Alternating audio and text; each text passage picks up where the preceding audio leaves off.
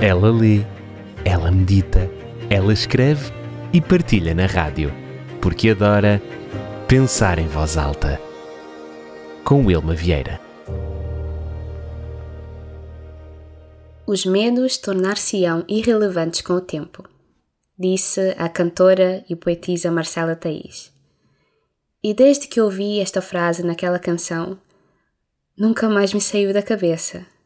E é tão engraçado ver o quanto esta frase faz sentido em minha vida. Ela me faz lembrar da Wilma de há sete anos, tão inocente e tão inexperiente, com os seus 17 aninhos, a deixar o seu país, a sua família, a deixar a sua realidade para vir para um lugar diferente, com uma realidade diferente e numa fase diferente, a fase universitária.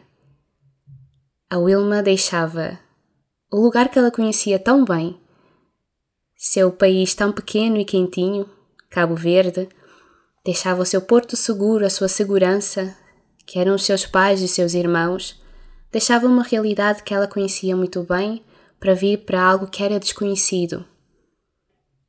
E a Wilma teve muito medo. Sim, eu tive muito medo. Tive medo de não conseguir me adaptar às pessoas, ao clima, ainda mais depois de experimentar um frio tão intenso que eu nunca tinha experimentado em minha vida. Tive medo de não conseguir me adaptar também aos lugares, às pessoas, de não conseguir lidar com a faculdade, de não conseguir fazer amigos. O medo de não conseguir tratar dos meus documentos sozinha, uma vez que era minha mãe que fazia isso. O medo de não conseguir lidar com a saudade. E também de não conseguir lidar com as questões do racismo, porque em minha mente era certo de que eu iria passar por tais situações. Então eu estava envolvida pelo medo. Quatro anos se passaram, terminei a faculdade e outros medos surgiram. Será que eu iria conseguir aguentar oito horas de trabalho por dia? 40 horas semanais? Será que eu me lembraria das coisas que aprendi durante os anos da faculdade? Será que eu seria uma boa profissional? Ou será que eu iria encontrar um emprego sequer? Estas questões não me deixavam ter paz e me torturavam de uma forma cruel. Bem, sete anos se passaram e cá estou eu. Terminei a faculdade, um, consegui lidar, embora seja muito difícil, com a saudade, e confesso que às vezes ela é mais forte do que eu e consegue me deitar abaixo.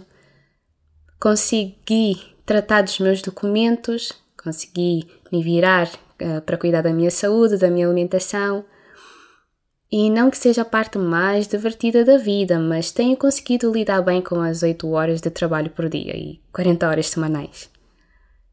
E quando eu olho para trás e vejo como eu consegui vencer esses medos, medos estes que hoje eu até às vezes me deparo comigo mesma a rir sozinha. A sério, Wilma, que tu tinhas medo disto?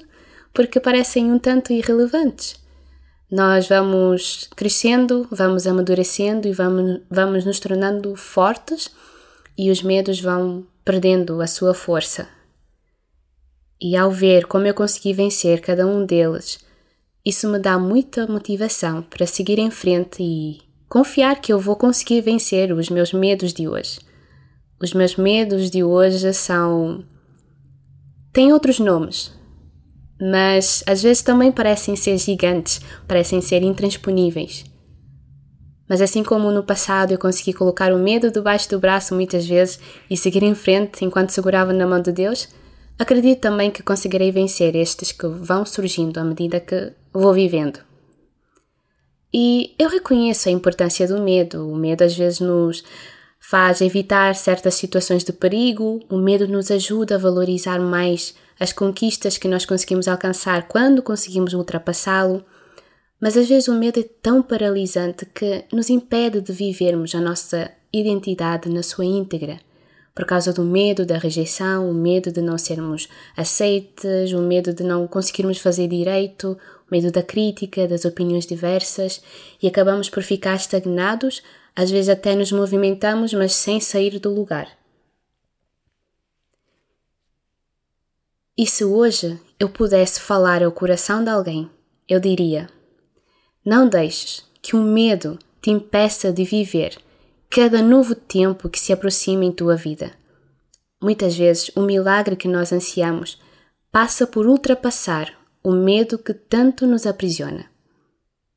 Se eu pudesse falar ao coração de alguém, eu diria isso. Mas, de alguma forma, eu sinto que, alguns, alguém me ouve. Alguém ouve os meus pensamentos, e essa é uma das razões pelas quais sabe tão bem pensar em voz alta. Ela lê, ela medita, ela escreve e partilha na rádio, porque adora pensar em voz alta. Com Wilma Vieira.